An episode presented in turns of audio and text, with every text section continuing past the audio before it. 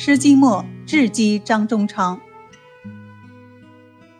二十世纪二十年代的北京，有一伙儿以绰号“南霸天”为首的流氓，胳膊上架着活鹰，整天横行于街市或公园，抢掠奸淫，无恶不作。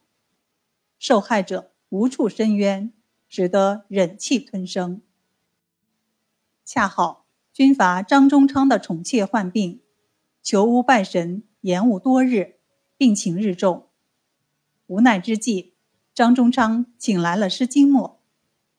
经过一番望闻问切，下药时，施金墨想到那伙恶霸，于是他故意面露难色，对张中昌说：“夫人病情复杂，为求特效，需用奇特药引，但此药引难买。”有者恐不肯割爱，不知将军可否弄到？